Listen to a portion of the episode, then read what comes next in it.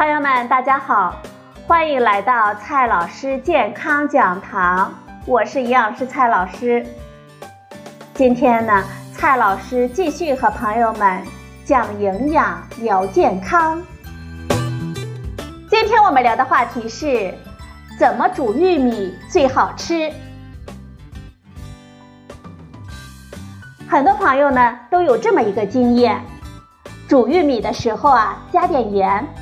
能够让玉米的甜味更明显，吃到嘴里呢更加的清甜。除了加盐之外，玉米呢还有很多的小秘密。今天呢，蔡老师就来为大家一一的揭秘。第一个小秘密，让煮玉米更好吃的妙招。第一个妙招呢是加点盐更好吃，我想很多朋友都知道。但是啊，加点碱呢？就会更有营养了。微微的咸味，能够更加的凸显玉米本身清甜的味道。小半勺盐就可以了，别多放。煮玉米之前呢，我们可以先泡二十分钟左右，然后呢再开大火煮熟。可以稍微的加一点小苏打，也就是咱们的食用碱，这样呢可以让玉米更加的有营养。第二个妙招。在煮玉米的时候啊，我们要留上一两片的玉米叶，这样呢，不仅会让玉米带有一丝独特的清香，还方便我们煮好之后可以拿玉米啃起来呢，又方便又干净。第三个小妙招，玉米煮多久最好呢？甜玉米和老玉米在水开之后需要再煮上八分钟左右。黏玉米通常要煮得更久一些，水开之后呢，再煮上至少十分钟就可以了。煮熟之后啊，朋友们要记得把玉米捞出来，沥干水分。如果是玉米长时间的泡在水里，玉米的味道和口感呢会变得不好吃了。玉米的营养是很不错的，但是朋友们记得别贪吃。就像小麦和水稻一样，作为植物的子粒，玉米中也蕴含了大量的营养物质，以被种子萌发时所需要。这里面最多的成分就是淀粉了。新鲜的玉米中，碳水化合物占到干物质的百分之七十四，有百分之九点四的蛋白质，与大米和小麦基本上是相当的，或者呢略有超出。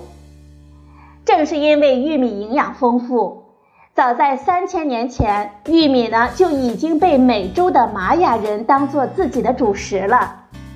不过呢，玉米它有一个先天的营养劣势，如果不经过碱性溶液来处理，玉米籽粒中所含有的烟酸就无法释放出来。这也是我们前面所提到的，在煮玉米的时候啊，可以加一点小苏打的原因。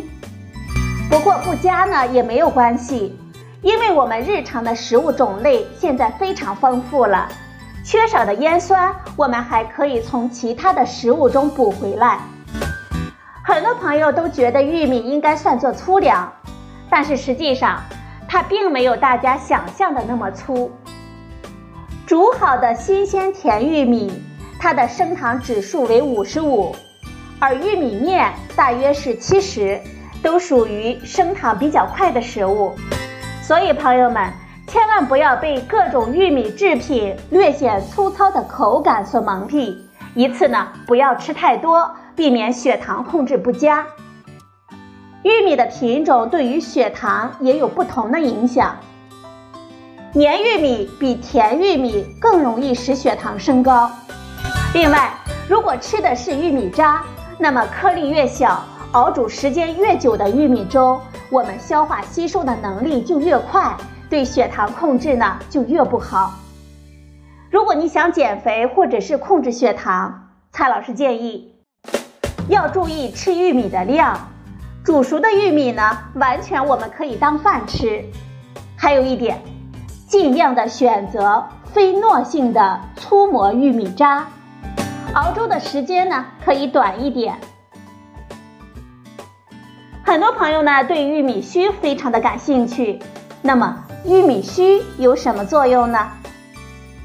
传说啊，玉米须煮水喝有降血压、降血脂的神奇的效果。蔡老师告诉大家，并不能。所谓的玉米须，其实呢就是玉米的花粉管。花粉管作为植物繁殖器官的一部分，玉米须呢确实含有复杂的化学成分，比如说黄酮类的物质、氨基酸、矿物质以及部分的氨基酸。但是这些物质啊，就现有的研究数据来看，很难直接作用于我们人体的代谢系统，所以。玉米须对于我们的健康是否有效，还是个未知数呢？夏天用玉米须来煮水喝，喝一点解解渴呢是没有问题的。但是朋友们一定要记住，别因为它耽误我们正常的用药。现在市场上呢出现了甜玉米、紫玉米、花玉米，这些玉米是转基因吗？甜玉米的种植历史非常的久远，而紫玉米和花粒玉米也是玉米自身基因发生了改变，跟转基因技术本身就没有什么关系。而且中国呢，到现在为止还没有批准这类转基因玉米的商业化的种植，所以呢，朋友们是不大可能在市面上买到转基因甜玉米的。这些甜玉米、紫玉米、花玉米，朋友们喜欢哪个就吃哪一个呗。好了，朋友们，今天的节目呢就到这里，谢谢您的收听，我们明天再会。